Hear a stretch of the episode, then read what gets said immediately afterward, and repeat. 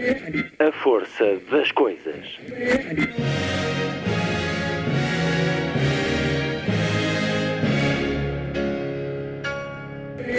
Welcome to the 109th last night of the proms.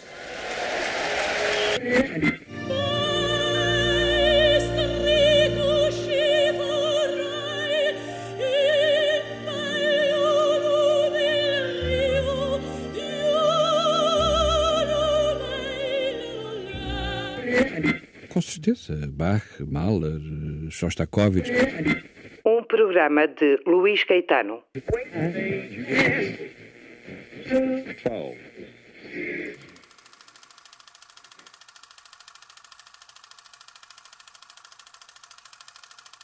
Deixou-nos na última quarta-feira um nome que representa meio século de história do cinema no nosso país. António da Cunha Teles. Da produção de Verdes Anos e Belarmino à realização de O Cerco e Kiss Me, passando pela distribuição, pelos encontros com nomes como Renoir ou Georges Sadoul, pela veneração das mulheres na tela e fora dela.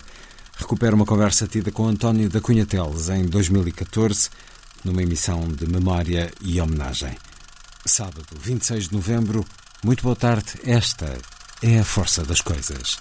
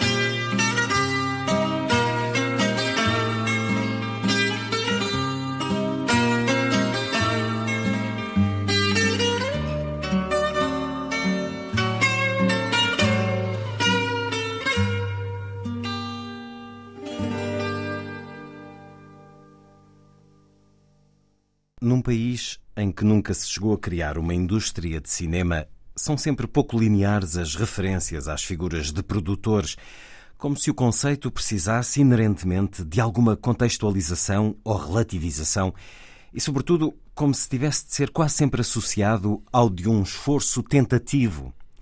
Passada a época de António Lopes Ribeiro e antes de outra, mais recente, na qual Paulo Branco deixou a sua marca, houve um único nome que se impôs e esse foi o de António da Cunha Teles. Cunha Teles foi o produtor do cinema novo, mas dizer isso hoje é dizer bastante mais do que isso.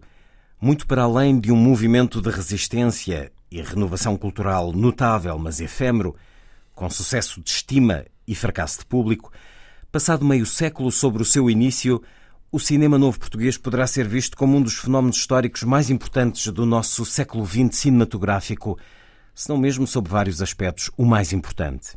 Obviamente, o contributo que António da Cunha Teles deu até hoje para o cinema em Portugal não se esgota nessa função e nesse tempo.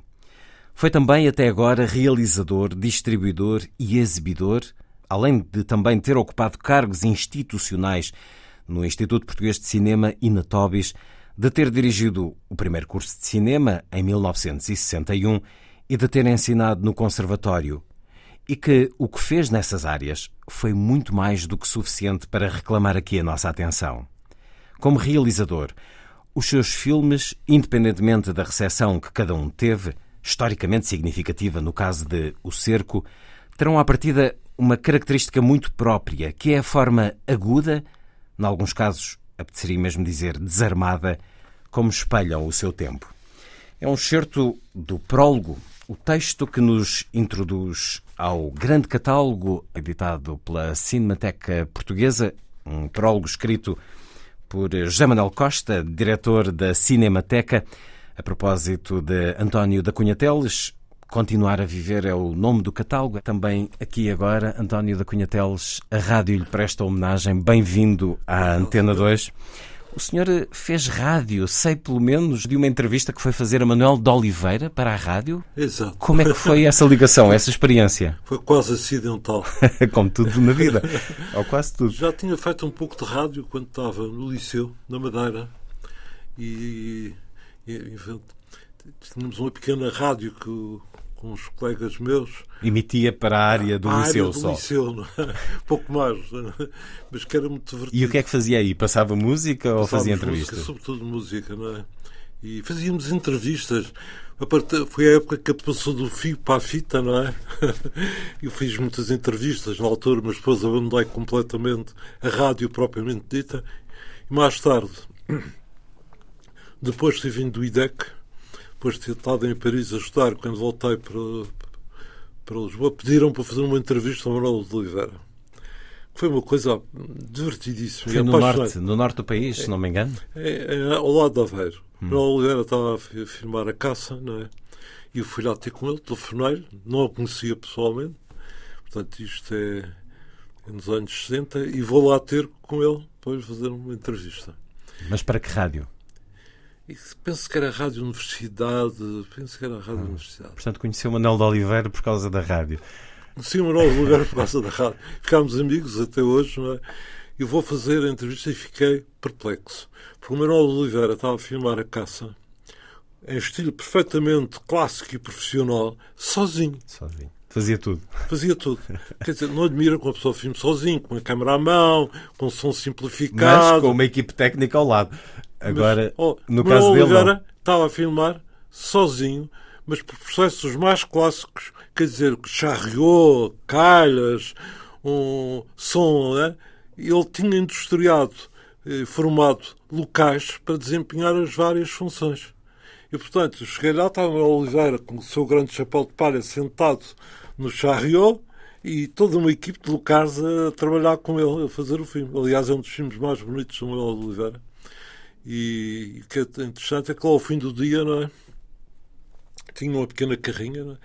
desmontavam tudo, metiam na carrinha, o Manuel Oliveira guiava, ia para a pensão. Ele chegou a ser um Aliás, eu fiquei um pouco ligado à caça porque depois fui ao Porto ver a montagem, depois o Manuel Oliveira uh, acabou em Paris, as misturas, e o ajudei tanto quanto podia, não é? E o Manuel Oliveira, depois um dia telefona-me diz António, gostava muito que fosse o meu assistente no filme que eu vou fazer. E eu disse, Amarelo, não é possível, porque vou produzir o meu primeiro filme, vou fazer os verdes anos. e foi por isso que não continuei a trabalhar com o Manuel de Oliveira. Só por causa Mas guardei disso. uma excelente memória de, desse encontro e permitiu-me uh, aproximar um pouco na intimidade do Manuel Oliveira. Fui muitas vezes ao Porto ter com ele e jantar em casa dele, na, na antiga casa. E assim se conheceram dois grandes nomes do cinema português não, não uh, através da rádio.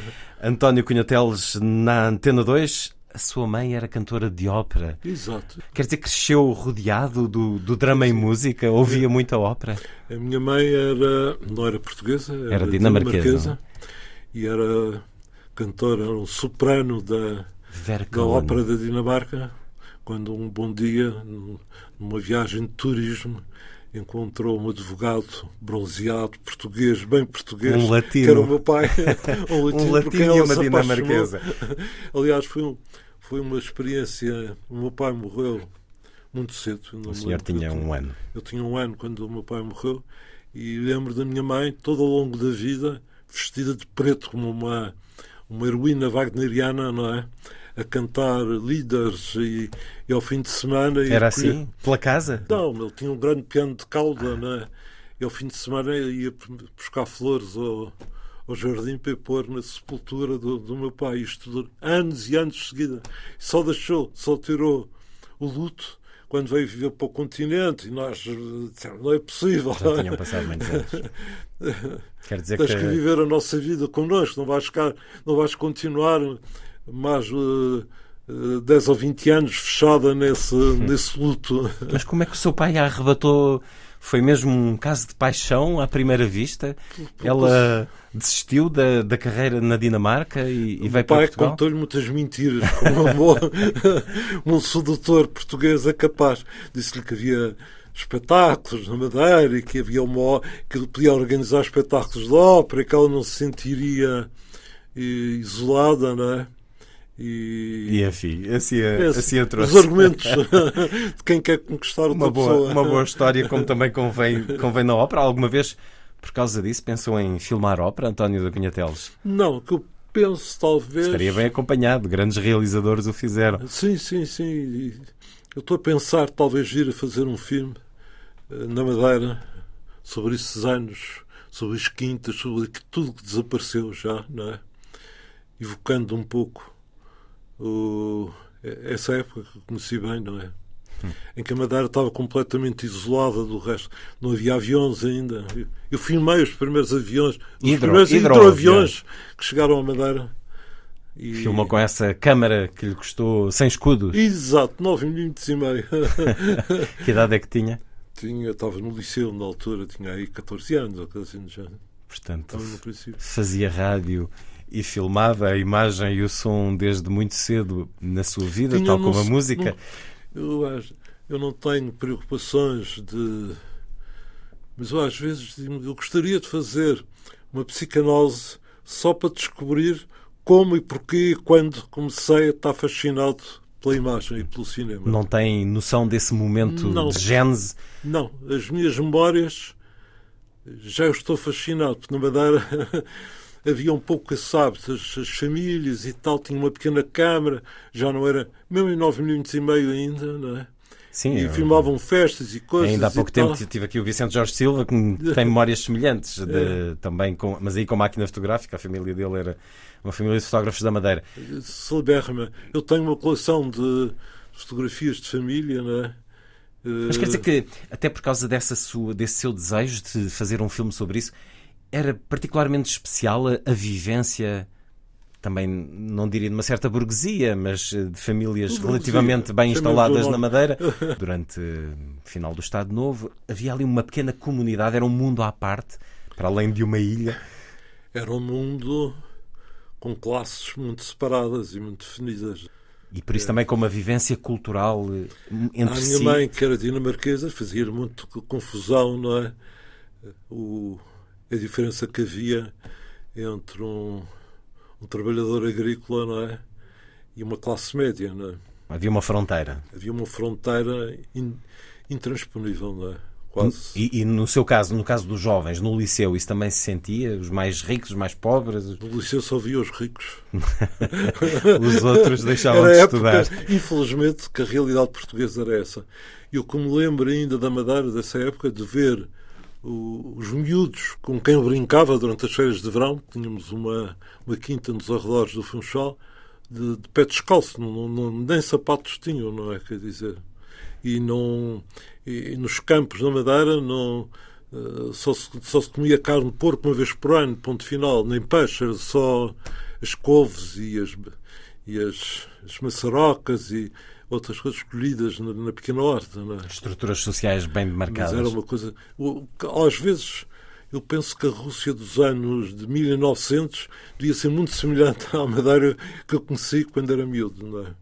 Aquele lado... Curiosamente, pergunto-me se ainda hoje isso não acontece na Madeira. Não, a Madeira mudou. Porque há, há também zonas muito pobres e, e realidades é. muito pobres. Aliás, tivemos uma situação que foi notícia de, de essa realidade. Foi, quando o contraste Daniel, a venda de uma criança, é possível venda, quando a realidade que depois vemos à chegada é de, do cosmopolitismo Mas dos passou, turistas. Passou a ver.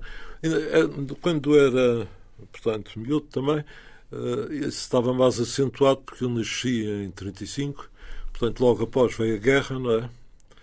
Os primeiros. Uh, a guerra acabou em 45, portanto, em 45 eu tinha 10 anos, portanto, é, aquela idade entre os 5 e os 10, eu passei numa Madeira que estava completamente cortada do mundo. Os grandes hotéis estavam todos fechados, não havia um turista, é evidente, não é? Ainda me lembro de saltar os muros do Reitz e do, do, e do Savoy para brincar com os meus amigos e tal. Íamos jogar a bola lá para dentro. É? Os, portanto, é, foi uma época de grande isolamento da Madeira, não é? E que e acentuava essas diferenças pobreza sociais. e dificuldades, não é? Portanto, não se recorda de um momento inicial de deslumbre com o cinema? Não se recorda, por exemplo, de um primeiro filme que o, o tenha marcado? Filme, lembro. Foi o primeiro filme que eu fiz, pessoalmente. Que fez com essa câmara. Com Mas câmara. que tenha visto o espetáculo do cinema. Eu ia muito, na Madeira havia, há uma coisa divertidíssima dessa altura, porque havia um teatro, teatro cinema, que era o Teatro Municipal, não sei como é que chama agora. É isso. Baltasar Dias. Baltasar Dias, não é? Eu ia lá muito com a, com a minha família e um, um, grupo, nós fizemos um filme em 9mm e meio, sempre os 9mm e meio, uma longa-metragem, não é? A longa-metragem foi uma, uma coisa que é inesquecível, quase, quase não se acredita. O que é que filmou? É o Segredo. O filme chamava-se O Segredo. Com uma hora e meia, um filme a sério de ficção. E um, e um bom título, daqueles que prendem logo a atenção. um filme de ficção a sério transformaram o projetor de 9 minutos e meio, puseram um arco voltaico atrás para poder ter luz suficiente para projetar na sala. E os atores, não havia som cinco nessa altura para esse género de filmes, os atores dobravam o filme à medida que o filme ia sendo projetado atrás da tela. Estavam atrás da tela, não é? iam dizendo as frases. E eu, que era um miúdo, era ainda um antes, ponto. ainda não tinha os 9, a câmara de 9 minutos e meio, ainda era mais novo, tinha uma, uma função muito importante. Não durava ninguém, porque era um miúdo, tinha voz de miúdo. Havia o crime e havia um tiro. E eu tinha uma pistola de alarme, era eu que dava o tiro do crime. Não é? Espero Portanto... que aparecesse no genérico final. Portanto, diverti-me muito. Não é? O cinema, aliás, diverti-me sempre desde a primeira Mas não hora tem memória hoje, de um não? É? filme desses de produção americana que o tenha desde logo impressionado e, e dito: Eu gostava de fazer isto o, os filmes dessa época uh, eram um pedaço tristes, não eram mais filmes de guerra. Não. Tenho memória do cinema americano, que aliás cito largamente uh, no Kiss Me, não sei se teve claro a oportunidade de ver, tive, não é? Sim, e tenho, tive um grande Acho que o cinema americano da época do Technicolor, o cinema das, da, das grandes stars, uh, em Portugal, que era cinzento, triste, medíocre, aborrecido. Uh, o Império Monumental, com os grandes ecrãs, com, claro, com 20 mas, metros mas daí de passo, 10 de altura. Até por causa dessa influência notória em Kiss Me, se não foi com esse grande sonho hollywoodesco que uh, tenha começado a sentir a primeira apetência pelo cinema. Porque aos 10 anos Estávamos em 45, grande época dourada do, do cinema pois, americano. É um pedacinho mais tarde, a grande época dourada do cinema americano, é mais dos anos 50, não é? Hum. Mas eh, eu, aliás, faço uma homenagem uh, descarada no Kiss Me, tendo ao cuidado de pôr no início que estou a, a citar uh, que filmes e que, que realizadores, não é? A conversa com António da Cunha Teles, um cineasta como poucos, produziu, realizou ensinou, geriu, distribuiu, viu. É este o ato mais importante para conhecer, saber de cinema, ver, ser espectador? Acho que sim. Mesmo para trabalhar acho, tecnicamente? Acho que o mais importante é mesmo ver muitos filmes. Foi isso que fez, por exemplo, em Paris? Cheguei Cinemateca Paris. Francesa Eu todos os dias? a medicina para, para estudar cinema, porque tinha feito uns trabalhos para a RTP com bastante sucesso. A RTP queria que ficasse nos quadros da RTP. Eu disse muito bem, mas primeiro quero aprender tudo, não vou ficar um eterno semi-amador, um autodidata A RTP ficou impressionada com trabalhos seus, nomeadamente dessa célebre uh, primeira visita de Isabel II Exato. a Lisboa. Exato. Estávamos em 55, já não tenho bem Sim, memória. devia ser isso, porque Ah, para Paris. O senhor fez esse trabalho para a RTP ou fez e depois veio não. vender à RTP? Não, não, veio foi- é porque estamos de contratado nesta pela casa. RTP né? e é muito divertido porque eu fiz. É uma, é pequena anedota. Eu também, em, em 55, tinha 20 anos apenas, não é? Era um puto, não é? Eu fiz dois trabalhos em relação à Isabel II. Fiz dois trabalhos que foram muito divertidos. Um foi no Palácio de Caluz, eles tinham chegado. A RTP na altura não tinha o peso que tem hoje, como hoje tem as televisões, a RTP, a SIC, ou a TV. Bem, tinha outro peso, tinha o peso da, da grande, o grande fenómeno acabado de chegar, É, mas não tinha o acesso né, que hoje, né, que hoje se privilegia. e, e dizem-me que só pode entrar para fotografar o casal, não é? Um fotógrafo inglês e um fotógrafo português e que já estão escolhidos, portanto eu não posso fazer Vá-se nada. embora. Desapareçam, não é?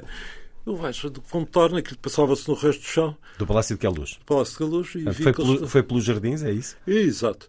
Chega à janela e vejo, portanto, estavam os dois fotógrafos em, em grande pompa, com os, dois em, em poses para ser fotografados, limpa a janela, encosta a máquina de filmar a janela, começa a filmar e eles largaram os fotógrafos e vieram até a janela e tiveram a brincar comigo, não é? Aquilo Foi muito divertido. Isso é extraordinário. Eu diria que a segurança na altura também não é o Não que é hoje.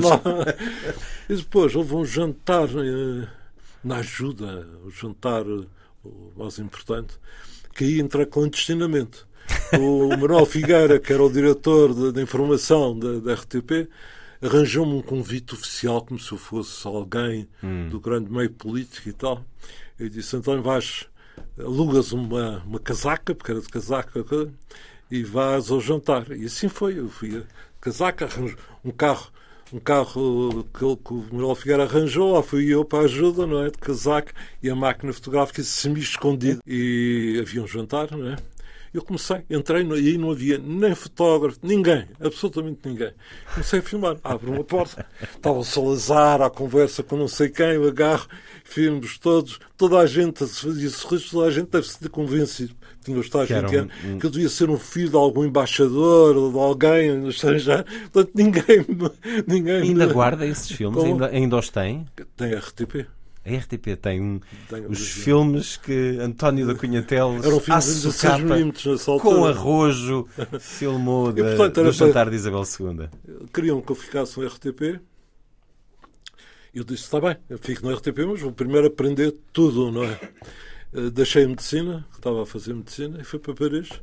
E comecei a fazer todos os cursos de cinema que havia ao mesmo tempo, com uma voracidade de quem quer tudo aprender de uma só vez, não é? E aprendeu, via- aprendeu e aprendeu vendo também. E também vendo. Sistematicamente ia ver três filmes por dia à Cinemateca, não é? Mais à noite, segundo À sei. noite era seis e meia, oito e meia, dez e meia. Portanto, via as três sessões de seguida. Três- o livro A História de Cinema do Jorge Chadot para, verem, para tentar perceber por, porque é que cada filme era importante, o que é que, que era preciso descobrir, sentir. Não é? Ali antes sabia, ia aos índices finais ver as páginas em que se referia a esse filme, depois ia ler essas páginas para tentar entender não é? a importância e a. a os Portanto, um, um período extremamente formador.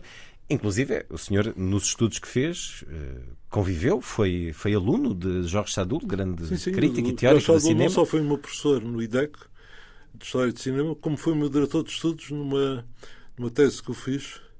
Fiz uma tese também muito divertida. Sobre? O plano subjetivo total. Podíamos estar aqui duas horas agora a falar disso. Podia, que eu acho que é apaixonante. Eh, Tinha havido, só houve um, um filme em plano subjetivo total, que que foi A Dama do Lago. E o Orson Welles também teve o projeto de fazer um filme subjetivo total, adaptado do Conrado, mas que abandonou o plano subjetivo total. A Câmara substitui um ator, e nunca se o ator indireto, mas só o ponto de vista do ator. Não é?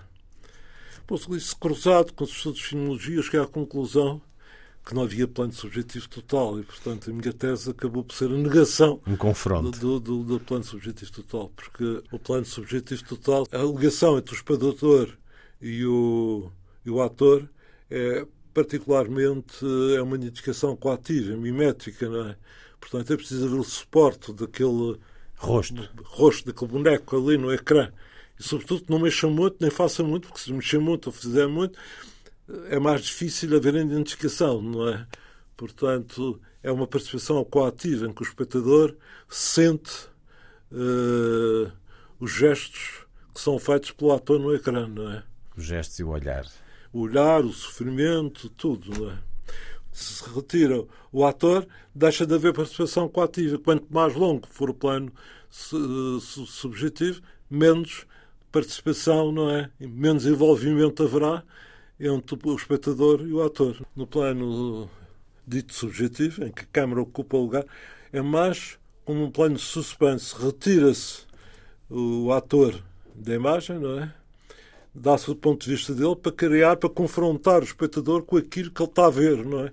E é, portanto, um, é um plano de ansiedade mais do que outra coisa, não é? Um momento de filmologia neste programa. Faziam-se no estudo de filmologia eletro, com eletroencefalogramas e tudo, uh, uh, e com os respectivos registros, procurava-se determinar os picos de, de, de, identificação. De identificação, não é?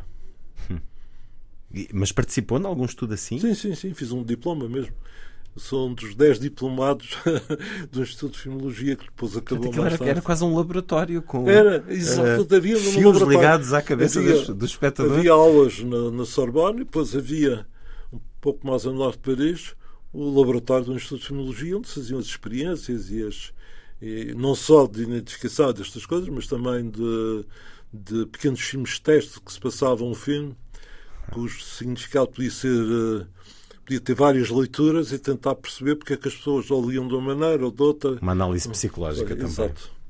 Conheceu outros eh, grandes nomes de, do cinema nessa altura? Renoir, por exemplo, conheceu?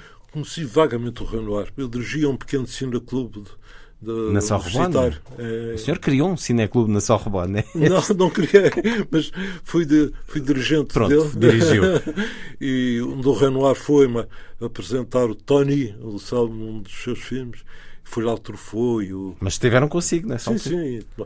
Eh, aliás, quer dizer, quer o Renoir, quer Truffaut, quer Godard, tudo isso. Depois inventou-se uma, uma mitologia ao redor deles, mas eram... Eram os tipos simpáticos que conviviam. Fazia sessão de cinema, depois ia-se tomar uma bica ao lado para, para estruturar com algumas perguntas. Quer dizer, o Renoir já nessa altura era o... Já era... Era volumoso, sim, mas era também um nome mítico do, do cinema. Continuava a ser assim, franco, no convívio? Sim, sim. A cuspir quando falava e tal. era um tipo extraordinário. Aliás, um dos filmes que eu gosto mais se eu tivesse que escolher cinco filmes, não, cinco há um que seja melhor que todos, mas se eu tivesse que escolher cinco filmes, um dos filmes que eu escolheria seria A Regra do Jogo, A Regra do Jeu, do Renoir, que é um filme. Que o senhor depois distribuiu é, em, em, Portugal. É a única a regra do jeu. É talvez um filme que se possa comparar e, a meu ver, que consegue, de alguma maneira, ser melhor que os melhores filmes do Bergman. Portanto, nunca se desiludiu com esses homens que admirava quando os conheceu? Nunca não. pensei, este tipo é antipático, não. não. O Renoir só tive pena que depois ele foi muito recuperado pelo chamado cinema comercial, quando ele começa a fazer Nos o quem-quem, com essas coisas, a cores e tal. Começa a ser menos interessante, mas uh, essa primeira fase do Renoir, o Boudou Sauvedezou, é uma maravilha, não é? Há uma frase que cita às vezes a regra do jogo, que eu penso que é muito interessante. Ah, na festa o Renoir, uma festa que, no, no chateau, o Renoir veste de urso e ninguém o ajuda a tirar o fato de urso, ele está furioso. Depois está à porta e, e o Schmeichê, que é o, que é o guarda campestre, o guarda de florestal da propriedade, que seduz todas as miúdas, todas as criaditas lá da propriedade. E o, o Renoir volta-se para, para ele e diz: Chemachi, comment tu fais pour séduire toutes les femmes Dis-moi E o Chemachi diz: Monsieur, elle fait un rire. é genial. Isso é um, é um grande segredo mal guardado. Portanto, presumo que para si Jean Renoir seja o grande, É, o grande nome do Sim, cinema. E conheceu. Foi para Paris com uma bolsa, António da Cunha Teles. Sim, sim. De quem? Do, do Fundo de Cinema Nacional.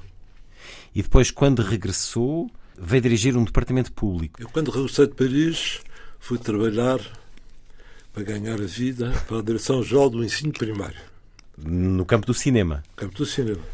E era- Dava cursos à, à mocidade portuguesa. Isso ainda é outra coisa. Isso é o estudo universitário de cinema experimental.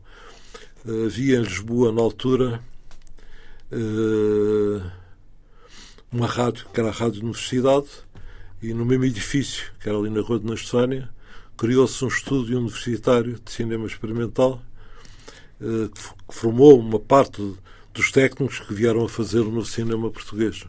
Um pouco à imagem do, do, do Centro Experimental de Roma, não é? Isso quer dizer que o regime estimulava o conhecimento do cinema. Havia uma preocupação de disponibilizar cultura cinéfila, de, de a criar. Na altura havia um pouco a tendência de que a mudança em Portugal eh, se faria mais rapidamente pelo interior que por uma revolução eh, nas ruas, com barricadas e essas coisas, não é? Portanto, havia uma certa tendência, não é? Eh, tinha deixado de haver um- o ódio que tinha havido, talvez, antes da guerra. O regime tinha deixado de ter preponderância no meio cultural, não é?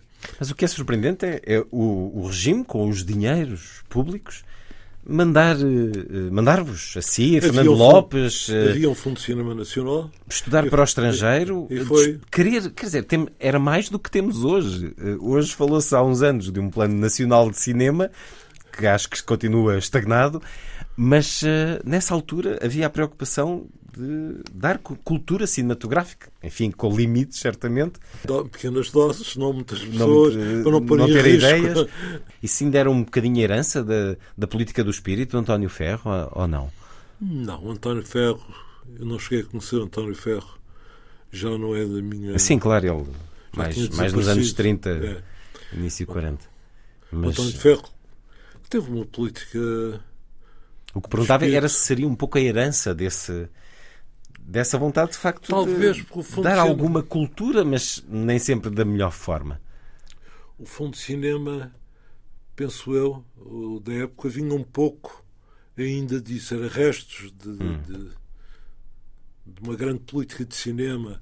Depois, o senhor ao lado de outros estrangeirados, podemos dizer assim, eh, como Fernando Lopes e Paulo Rocha, fazem nascer o cinema novo ou novo cinema, nunca sei como é que é de dizer em Portugal. Como é que é? Diga-me lá o senhor que é o, o nome grande deste. Para mim é o novo cinema português. É o novo cinema. Qual é o momento fundador desse novo O momento cinema? fundador é quando eu venho de Paris não é? e encontro em Lisboa outras, outros colegas que estão na mesma posição de que eu, que vieram. vieram o Paulo Rocha tinha estado a estudar em Paris, o Fernando Lopes em. Já se conhecia. Paulo Rocha já conhecia em Paris. já, o Fernando Lopes também. Paris. O Fernando, Lopes tinha conhecido no RTP, não é? E o Fernando Lopes tinha estado em Londres, o Fonseca Costa tinha estado em Roma, tinha feito um, um estágio com Antonioni. Eram mesmo estra- estrangeirados, entre Eram. aspas. E a força das circunstâncias aproximou-nos. Porquê? Porque o triste cinema português que ainda existia, sem graça, sem piada, sem ideias, cinzentão, não é? Eh, Não, não, não queria que nós aparecêssemos. Portanto, fechou-nos completamente as portas. Nem possibilidade de poder entrar. A minha primeira ideia que teria gostado era ter sido segundo assistente de, de um dos realizadores da época para ver como é que isto funcionava e como é que Claro. eles faziam. Como isso nos foi proibido, quer a mim, quer a Paulo Rocha, quer a Fernando Lara, nós aproximámos-nos entre nós e começámos a fazer filmes nós próprios, com equipes que inventámos, em parte que vieram do Centro Experimental do, do Cinema Português, que eu tinha dirigido, não é? mas completamente cortado da profissão. Então toda a gente dizia: é impossível que daquilo resulta filmes, não é? Eles nunca trabalharam no cinema e agora estão a fazer um filme. Loucura pura, não é? É o que as pessoas diziam, ou pelo menos diziam os, os encartados importantes do cinema português.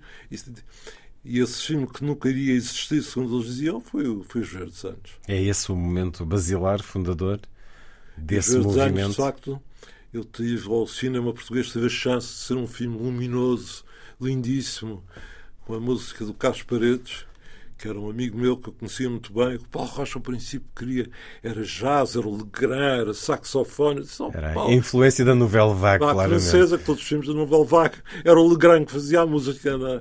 Eu disse, oh, Paulo, tens que ouvir pelo menos. Ouve, depois não ponhas. Eu não, nem sequer quero te influenciar, nem nada. Mas ouve depois. Um dia, passados uns meses, Paulo Rocha lá assistia a ouvir o Carlos Paredes, que era conhecido de duas dezenas de pessoas em Lisboa. Não tinha, nunca tinha feito disco nenhum, não dava espetáculos, tocava pelos amigos só. O Paulo Rocha vê o Paredes, o Paredes vê o filme, ficam fascinados um pelo outro, não é? Uh, e... Portanto, o filme já estava feito? O filme estava feito já quando o Paredes.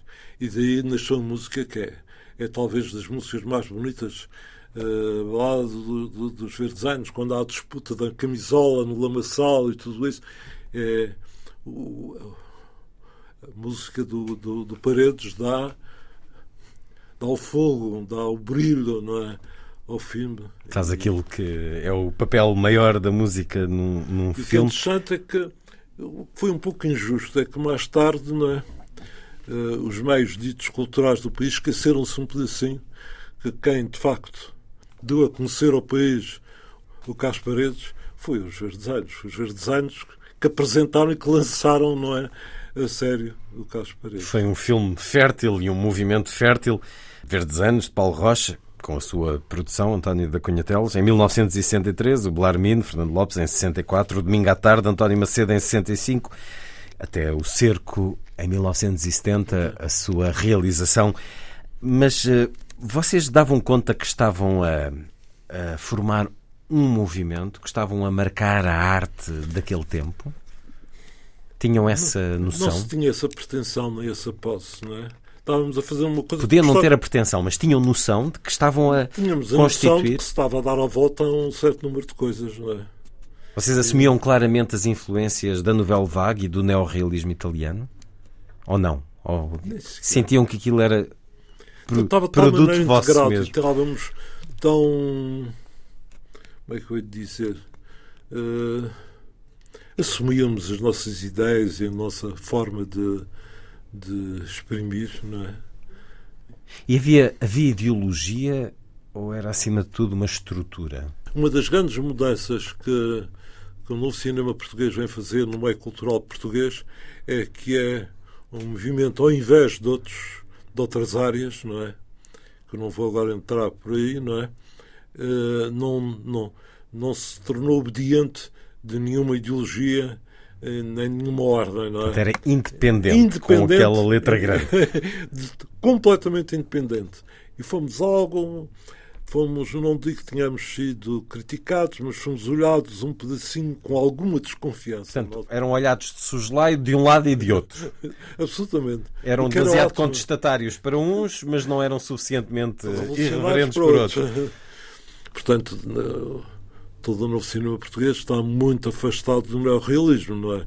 E das, das fórmulas feitas e, catalogadas do neorrealismo. José Manuel Costa diz aqui neste catálogo editado pela Cinemateca que o cinema novo foi uma corrente de resistência. Ele estar-se a referir aqui à arte, ao que era imposto, ou há da parte de gente de fora um sentimento de que foi importante politicamente, ideologicamente, o cinema novo. Podia não ser vossa intenção, mas ser recebido como tal. Isso houve mais tarde, quando eu estive ligado à distribuição, houve já mais essa consciência, mas na produção dos anos 60 o que havia era uma grande liberdade que chocava as pessoas, não é? Quer dizer, Bom, e já, só isso já é resistência é de alguma isso, forma. É? Depois as pessoas mais tarde vieram a considerar que tinha sido um dos aspectos da resistência ao regime, não é? não tínhamos a preocupação, eh, para mais não dependíamos de todo. Os Verdes Anos e o Blarminho, todos esses filmes, são feitos sem subsídios do, do Fundo de Cinema Nacional. Era muito o subsídio António da Cunha Teles. uh, mas procurava um público? Nós estávamos convencidos que íamos ter público. É? Que o público vos ia receber de braços abertos. Bem, de certa maneira. Foi a grande desilusão. É? Foi uma desilusão, mas apesar de tudo. Uh... Quando estreia os Verdes Anos, Verdes Anos no São Luís, é? Toda a inteligência, todos os meios culturais, o que havia de pessoas mais uh, uh, interessantes, estava tudo lá, não é? Uh, porque Lisboa era pequenina na altura, não é? Há quase 50 anos. os aplausos, os abraços, uh, dir-se-ia que, que, o filme ia ter um, uma imensa carreira. No dia a seguir, a sala estava vazia, porque, de facto, o grande público não o grande público queria ouvir Madalena Iglesias, o Calvário, Odeon, era uh, o cinema português que o grande público consumia, não é? Era o derivado ainda do Parque Mayer, era o que não critico, não tenho nada contra. Nós já tínhamos o convencimento que fazendo uma história bonita e sentimental como os Verdes Anos, toda a gente ia gostar, não é? Não foi assim tão evidente como isso, não é? Eu só vinha conseguir de alguma maneira esse, esse, esse sucesso como o próprio filme que foi o Cerco, mais tarde, dez anos depois do, do, dos Verdes Anos, grosso modo, sete anos mais tarde. Porque aí houve uma recusa dos distribuidores em quererem exibir o filme e dos distribuidores. O cinema português nunca vai dar dinheiro. Ah, não nos vamos perder mais tempo com isso e ninguém quis estrear o filme. Errei nas latas e tal, agendei em francês, que era para tentar vender a Rádio Canadá. Tinha lá um amigo meu que era, que era diretor, é? que já tinha comprado o Blarmini, os Verdes Anos. Portanto, tinha a ideia de tentar fazer uns testões para pagar as dívidas do filme. Fui para Paris e o principal jornalista do Monde, da área da cultura e do cinema, é? viu o filme e adorou o filme. Não sei, e disse: Tens que ir a Cannes. Disse, Mas não, não me convences, não é? Porque há centenas de filmes que querem ir a Cannes. Portanto, não é o meu que vai, vai de alguma maneira, uh, ser escolhido. Não é? disse: Deixa comigo, manda o filme, faz a ficha e eu trato do resto. E ficha. E um sábado de manhã estava a dormir calmamente, toca o telefone, era ele a dizer o filme está selecionado e tal, não sei o quê. E aí, Le Monde faz. E para a Semana da Crítica, não é? Para a Semana da Crítica o Le Monde faz. A Semana, Semana da Crítica, na época, era, era, o conde do snobilismo. O Olimpo. o Olimpo da cinema. Era.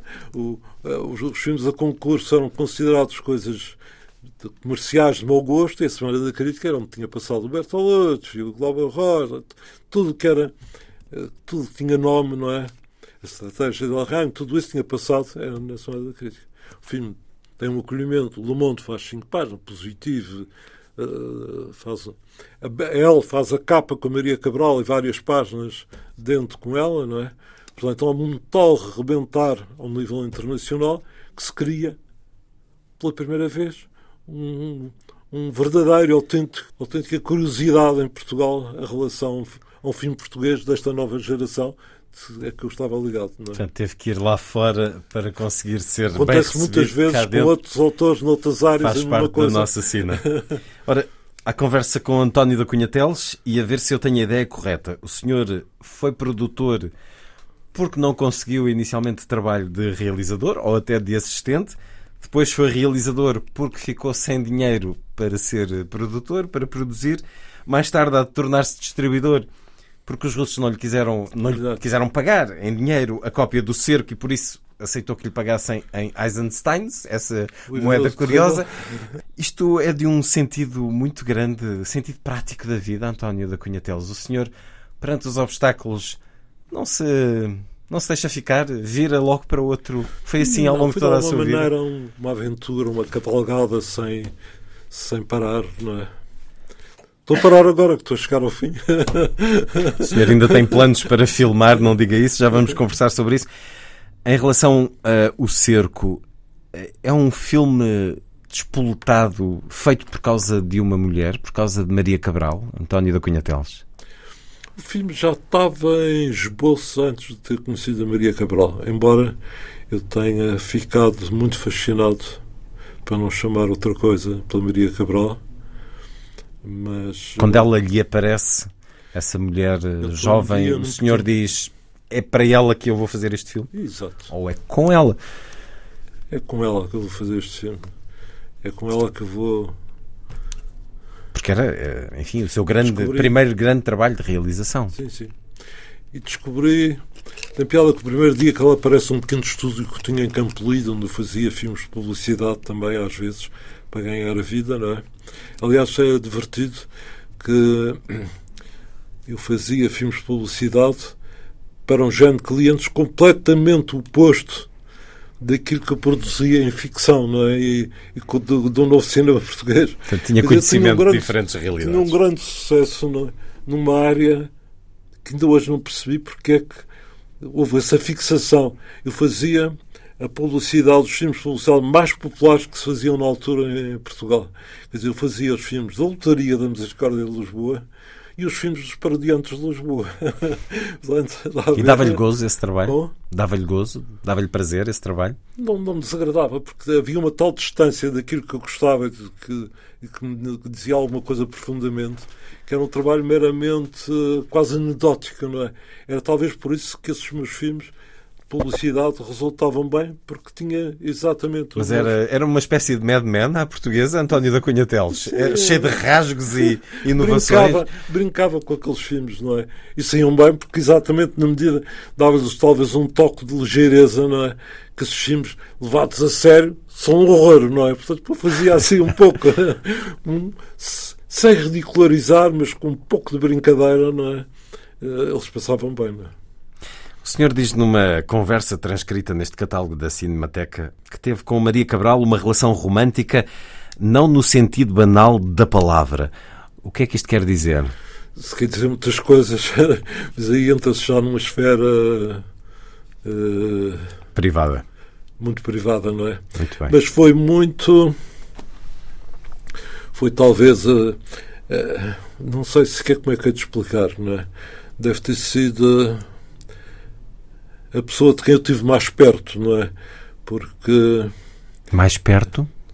quer dizer, qu- quando se filmava havia uma tal cumplicidade eh, que é difícil a pessoa na vida ter essa cumplicidade com alguém, não é? Uma fugosidade também, às vezes também dava para, para a discussão, forte Não, e feio. dava, eh, sei lá, por um lado dava muita liberdade para ele se comportar como ela queria, não é? Para, para filmar.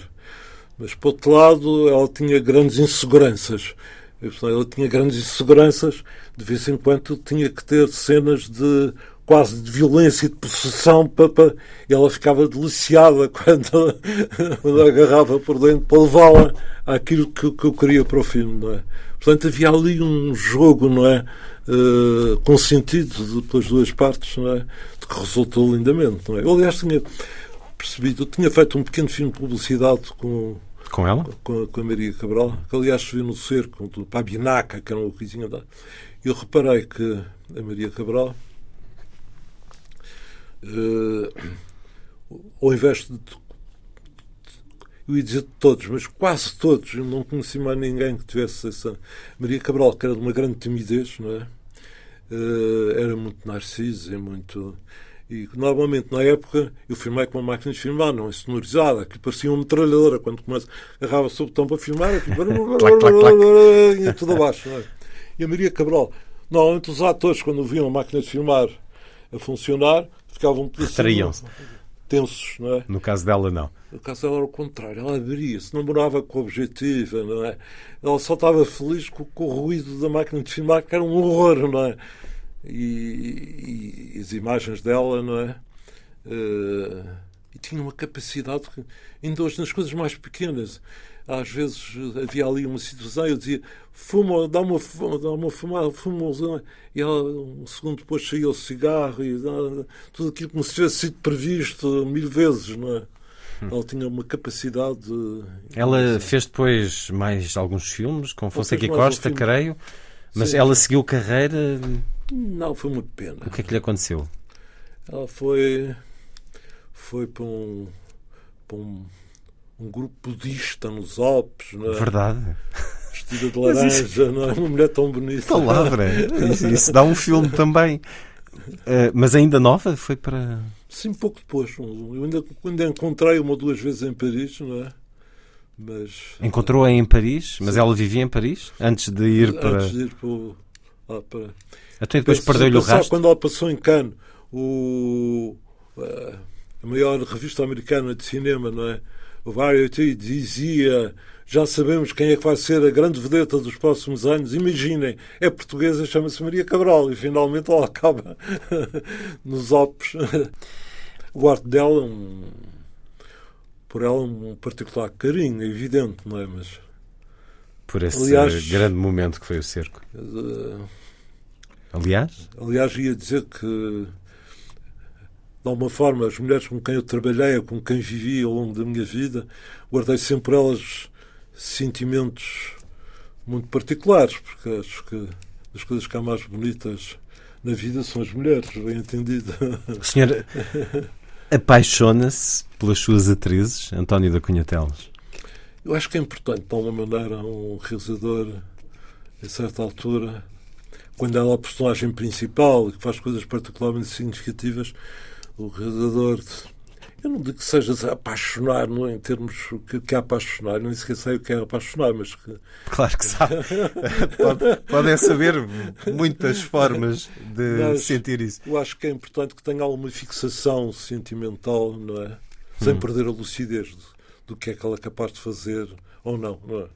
Diria até que isso é importante para o filme, que existe essa relação Estava a pensar, por exemplo, a Hitchcock e a relação que teve Mas, com algumas atrizes e que até se tem falado muito. que filmaram comigo, não é?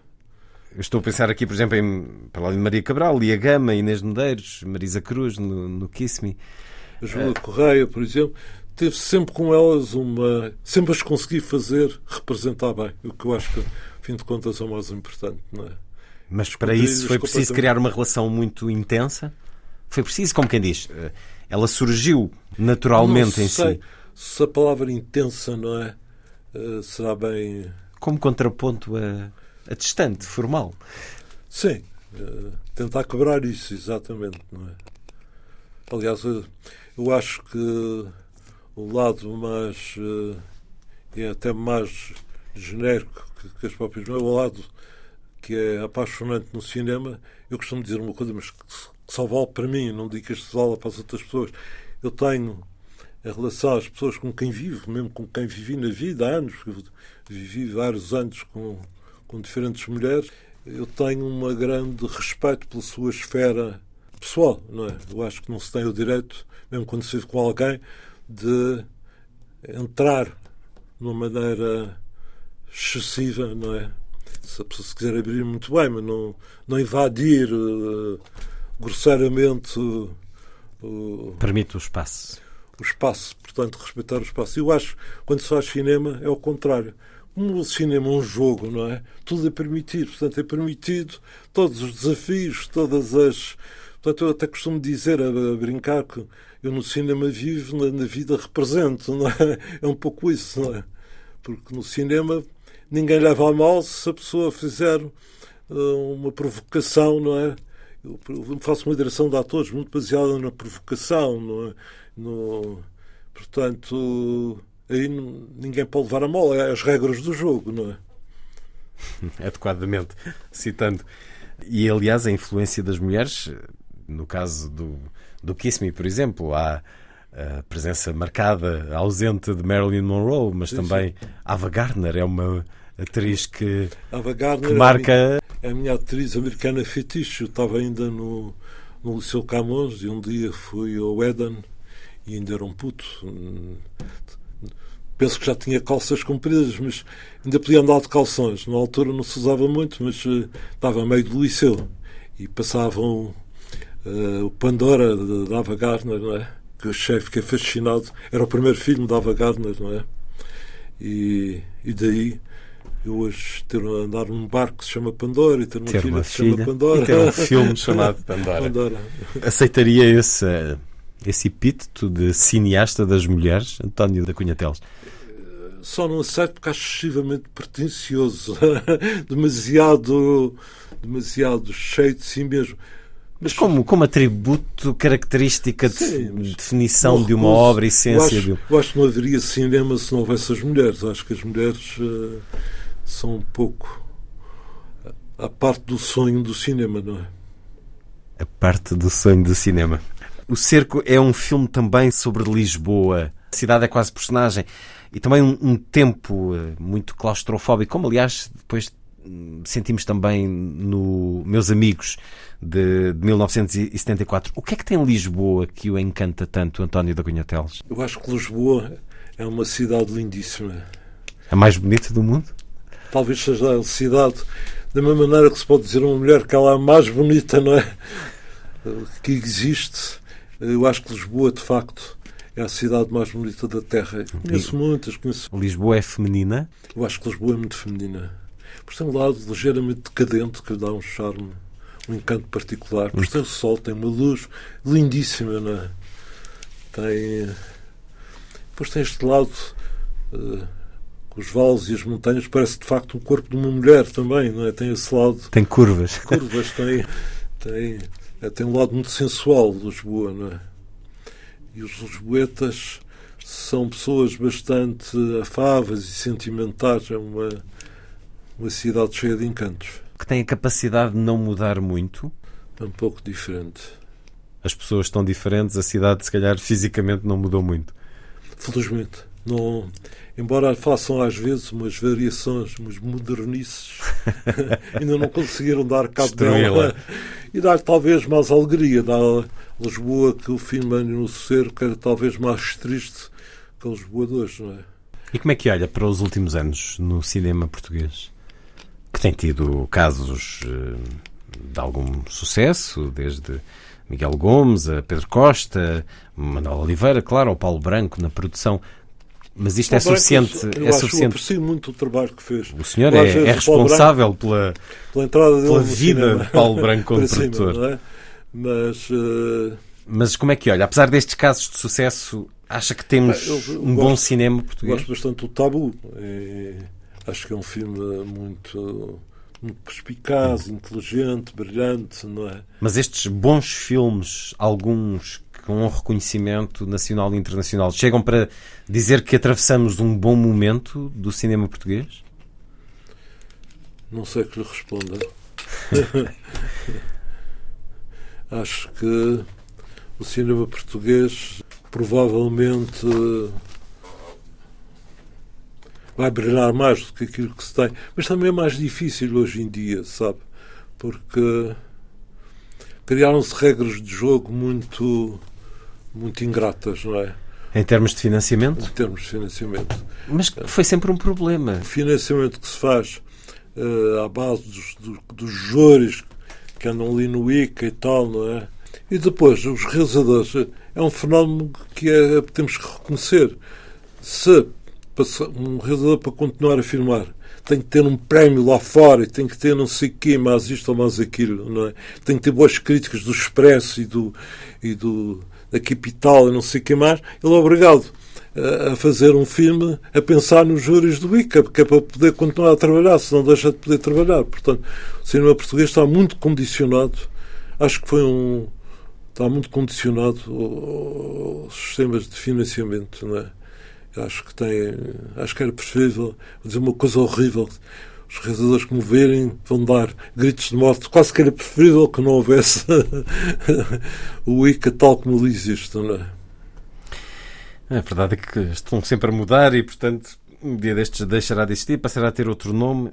Estava aqui a olhar para uma citação sua neste grande catálogo. É necessário fomentar um tipo de cinema acessível aos diversos públicos sem cair nas tendências mais negativas que há neles. Esse é e será o segredo que é necessário descobrir.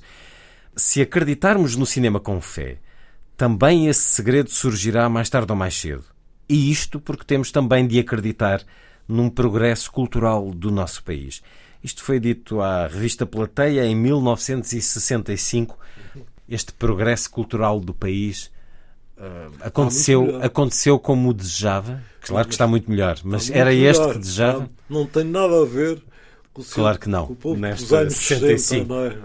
Mas ficámos aquém do que poderíamos ter e ser? O país, nesse aspecto, eu acho que se alguma coisa tem mudado no bom sentido, tem sido a área da cultura. Mas isso é quer cultura, dizer que temos público? Não é que a cultura seja. Não é pela proteção oficial da cultura, é o comportamento. As pessoas têm. Uh, têm evoluído uh, uh, num sentido que é. Há um diálogo mais interessante, há uma, uma vivência entre as pessoas mais interessante que havia, isso sem dúvida que havia aqui há 30 ou 40 anos atrás. Isso é inegável, é quase impossível contradizer. Mas eh, agrada-lhe o nível cultural do nosso país, a apetência cultural, o consumo cultural dos portugueses? Continua a ser um. Uh, mas eu penso que já é melhor do que foi, não é? Hum. Mas. Uh, continuam a existir muitas limitações, é evidente. Não, não vou aqui, não nos transformamos em, em leitores assíduos, nem, nem espectadores apaixonados. Mas... Famintos de cinema de grande qualidade. Em 1994, António da Cunha Teles é um dos produtores de Belle Époque, do espanhol eh, Fernando Trueba, uh, Oscar de melhor filme estrangeiro. Vamos pegar aqui na notícia. É um filme de mulheres também, curiosamente, grandes atrizes ali. Mas vamos ouvir esse um, clipe noticioso que fui buscar ao arquivo da rádio. Surpresa foi a entrega do Oscar para o melhor filme estrangeiro. O galardão foi para Belle Époque, do espanhol Fernando Trueba, que não deixou de agradecer também a Portugal a ajuda prestada na realização da película.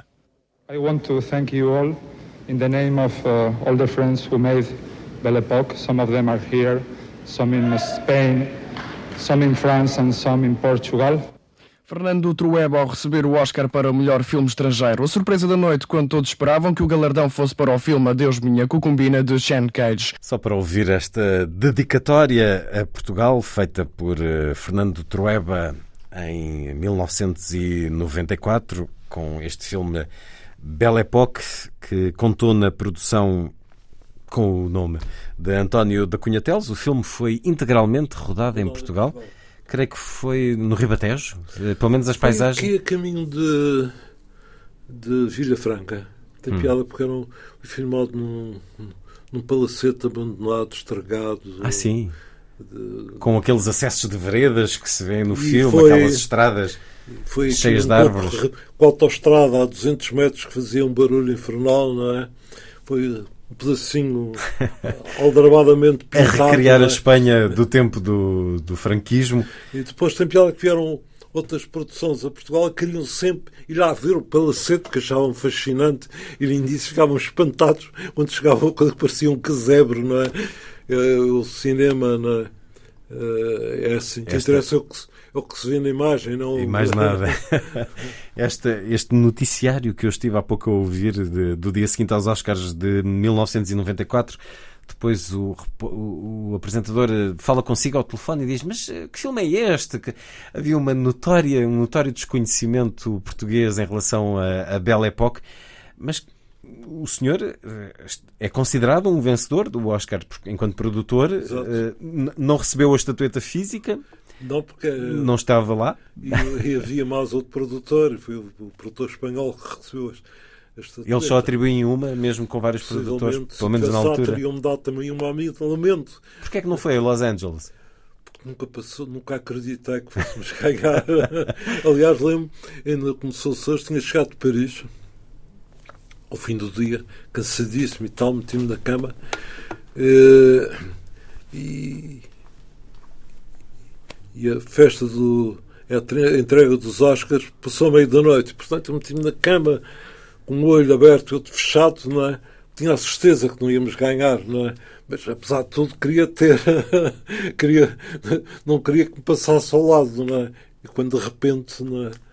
Se, se de facto eh, se ganhou inesperadamente o prémio. Não é? Aí saltou da cama. Aí saltou da cama. Tive uma data de telefonemas para a perguntar, ainda para mais tinha sido praticamente um produtor, porque era um amigo meu que fazia a produção da parte espanhola, o produtor principal, eu era coprodutor, ele ligou-me para mim e disse: é pá, vai aí um puto novo e tal. tem, é, tem umas ideias e tal, e a mulher ainda por mais é brasileira, fala português e tal. Toma conta disso que eu não tenho tempo nenhum para, para Ele veio, o produtor espanhol nunca cá veio, e eu que produzi o filme, chegou ao fim, não havia dinheiro, ainda acabei o filme, por isso transformei-me, em vez de produtor executivo, em coprodutor, de facto. Pensei, nunca mais vou ver.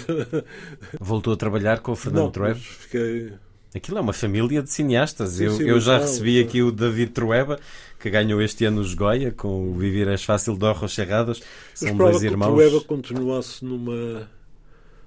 na mesma lançamento. Foi pena que ele... Fez alguns filmes Interessantes. muito, muito agradáveis. Ora, dez anos depois de produzir Belle Époque, o senhor realiza o Kiss Me, de que já aqui falámos. É o seu filme favorito dos que realizou? Mais do que O Cerco? O meu filme favorito chama-se Meus Amigos. Talvez é o filme que eu, que eu me sinto mais perto, porque foi uma experiência extrema que eu fiz, não é? Portanto, sei que nunca mais vou voltar a fazer um filme daquele género. É? Então, o Kiss Me é a grande homenagem ao cinema? É a grande homenagem ao cinema, isso talvez. E um grande desejo de, de me entender com o público sem que tivesse chegado lá. Grande desejo de entender com o público quer dizer a sua grande vontade de ter público, de Ter público, exato. Nem sequer era um problema de ganhar dinheiro. Era, de facto chegar ao público. chegar ao público e ter o público. E, e isso não aconteceu? Não aconteceu na medida que, nas proporções que eu desejava, que eu sonhava, não é? Eu estava à procura de um grande êxito, não é? Que, que não aconteceu. Mas o filme tinha uma fórmula capaz de conduzir a esse Eu êxito. estava convencido disso. aliás. Porquê é que, porquê é que acha que, muito por, por esta crítica, que Talvez tenha sido um pouco de culpa minha. O realizador finalmente é sempre para os treinadores de futebol. Sim. Mas eu penso que talvez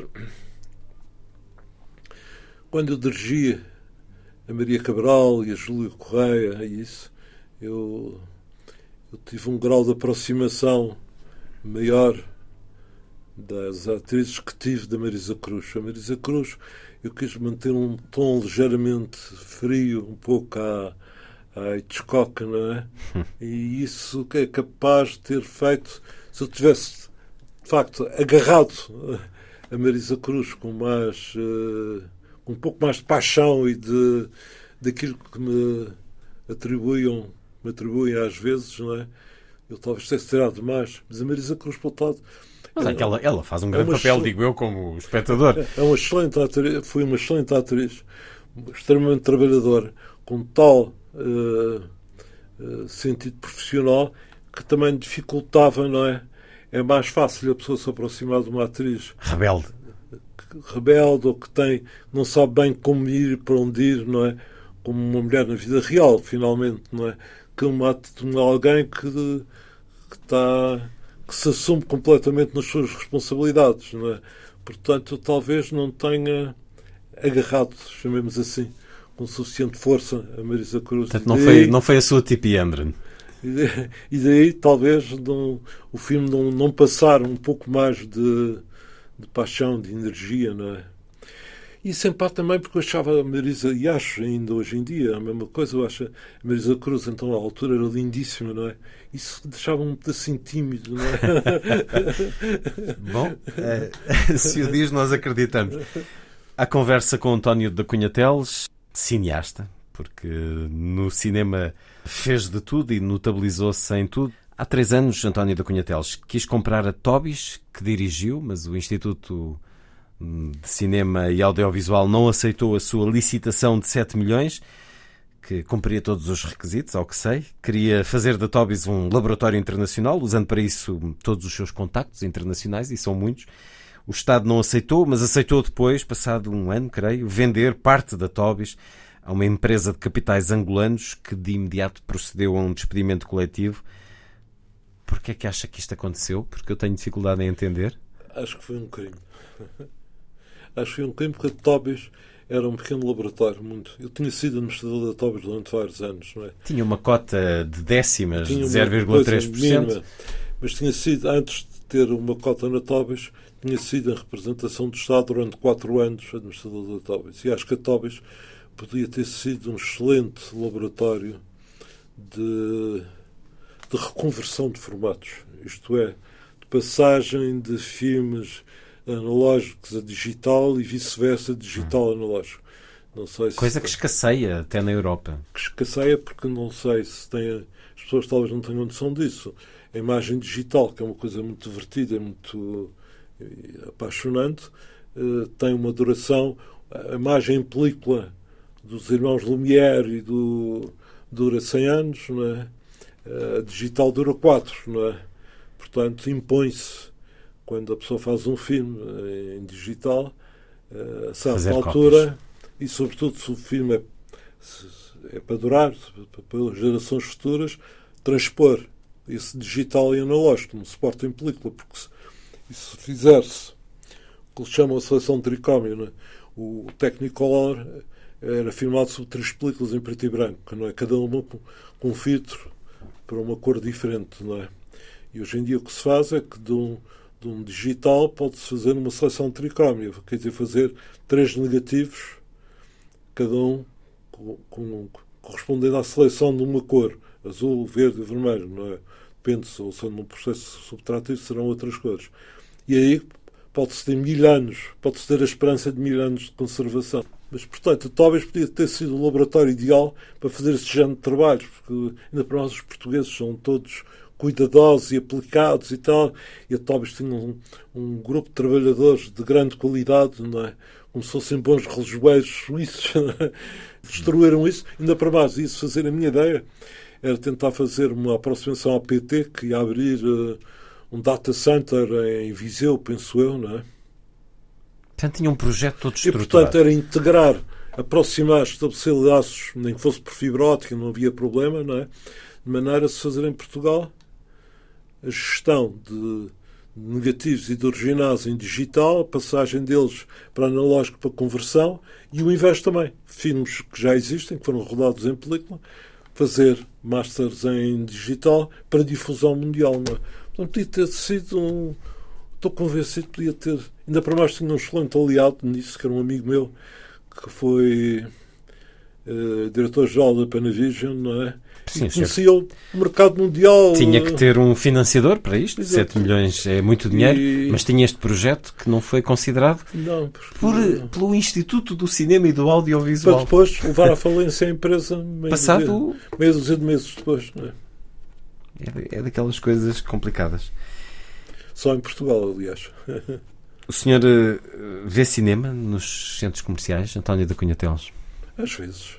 Não o choca a forma como o ritual do cinema foi Mudou. um bocadinho alterado, Sim. o paradigma. Uh, não, não se importa de ir a uma sala com pipocas ao lado. Uh... Não, só habitua-se a tudo. As pipocas. Especialmente quando Sobretudo, começa a não ser opção. Se as salas de cinema têm boas condições de projeção, não é? Sei lá Uh, alguns complexos que têm essa boa qualidade de projeção e de som. Projeção e som e tal, portanto, mais pipoca, menos pipoca. Não se incomoda. Infelizmente, felizmente tenho problemas de audição que me permite não ouvir, não, não, não, não ter uma percepção excessivamente nítida. Desses, desses bichos da madeira, mesmo junto ao ouvido. E, e, esta questão do, do, fim da película e da afirmação do digital uh, em termos de, de, realização de filmagem, acha normal? Acha que é um, uma nova etapa no cinema? Acho que a película, uh, ainda há dois dias lá na Cinemateca, tive a conversa com o, o Eduardo Serra, que fez alguns grandes filmes, falava-se disso. Ele dizia: Ah, eu no digital, veio o digital e eu, eu reformei-me, não é? uh, Eu acho que o digital tem, tem perfeição abaixo. A película, a vantagem é para já, tinha aquele brilho dos grãozinhos de prata, não é? Porque baseava-se. É, por outro lado, tinha as imperfeições, o, o, grão e isso, quer dizer, havia. As imperfeições faziam que fosse. A imagem fosse um pouco um, um não fosse uma reprodução exata de nada, não é? Quer dizer, uma espécie de véu. Via-se através de um véu. Aliás, faz-me lembrar que os grandes.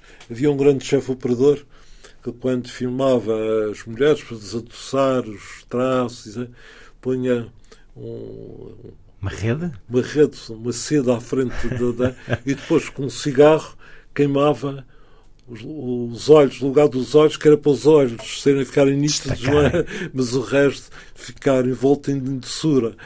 Com os dois capas, quatro capas, oito capas, tudo isso desaparece, não é? Quer dizer... O cinema é mesmo a grande ilusão.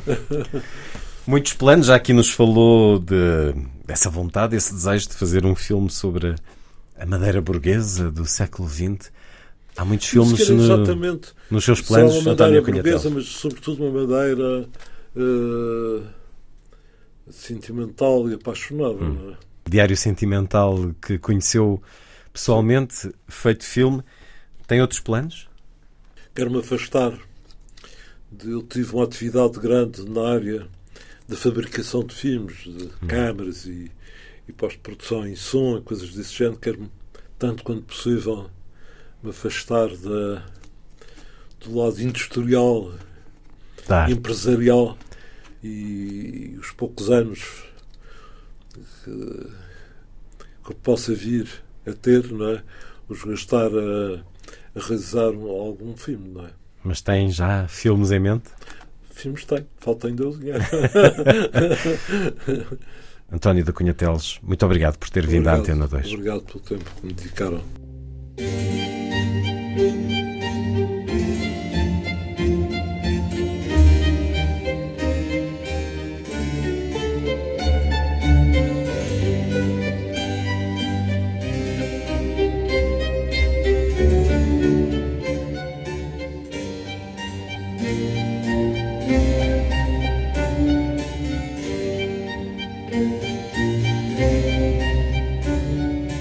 A força das coisas.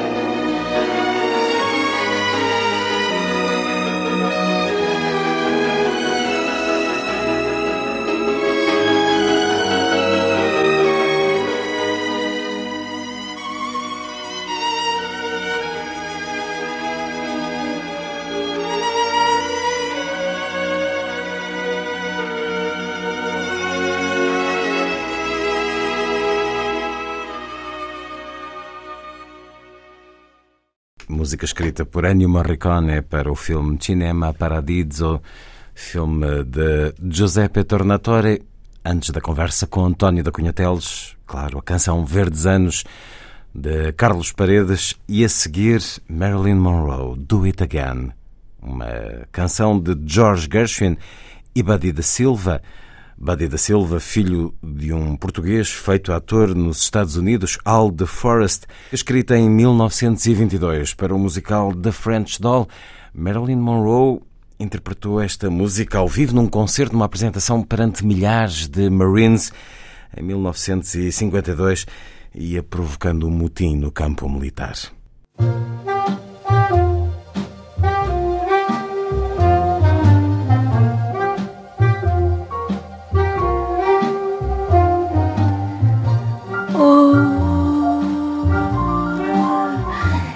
Do it again. I may say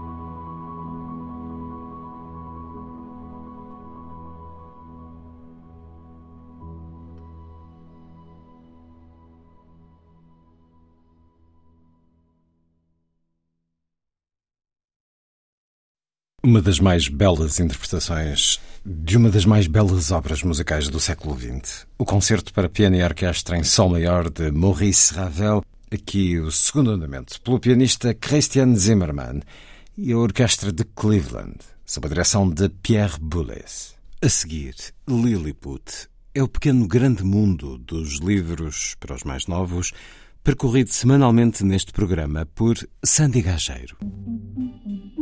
Diz Lilliput. Lilliput, Lilliput. Lilliput. Lilliput. Lilliput. Lilliput.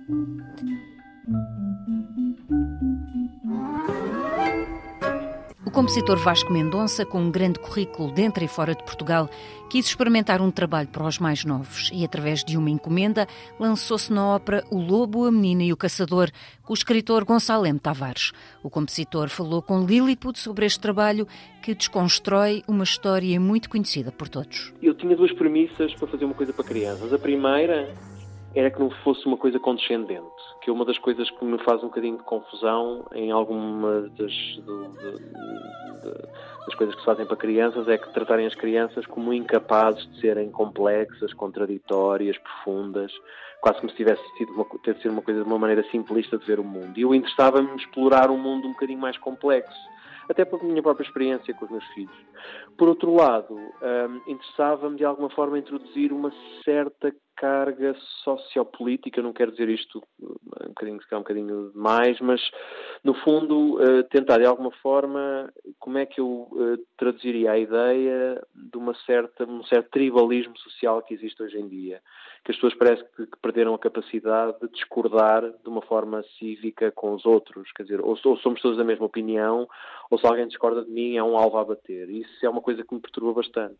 Está muito extremado, não é? Um Está completamente como... extremado. Não, não, parece haver uma forma de nós termos opiniões diferentes e de alguma forma retirarmos alguma coisa de construtivo disso, de coexistirmos, de, termos amigos, familiares, etc., eh, com visões diferentes do mundo. Eu acho que isso é rico e desde que, desde que seja razoável, acho que é completamente redutor nós entrarmos neste, neste radicalismo. E comecei a pensar nisso e pensei que se calhar eh, podia ser uma, uma ideia interessante pegar numa forma tradicional, como um conto tradicional, neste caso o conto do Capuchinho Vermelho, mas visto sobre os olhos de outro personagem, neste caso o Lobo. Teve a sua estreia mundial na Ópera Nacional Holandesa no passado mês de outubro, tendo sido aclamada pela crítica nacional e internacional. Estreia 9 e 10 de dezembro em Portugal, no Teatro Municipal do Porto, no Auditório Campo Alegre.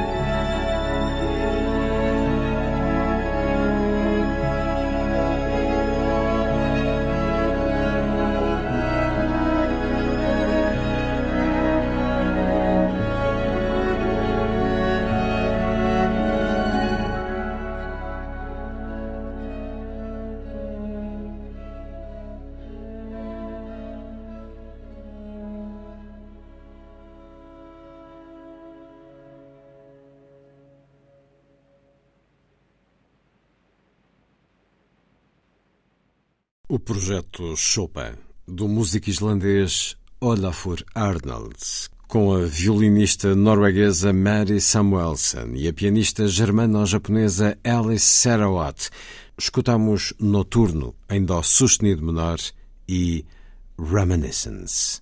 Foi a força das coisas. Assim, obrigado por estar com a rádio. Bom dia, bom fim de semana.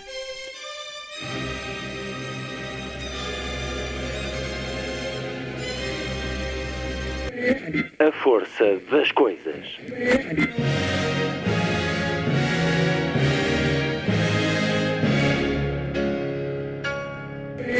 Welcome to the 109th last night of the proms.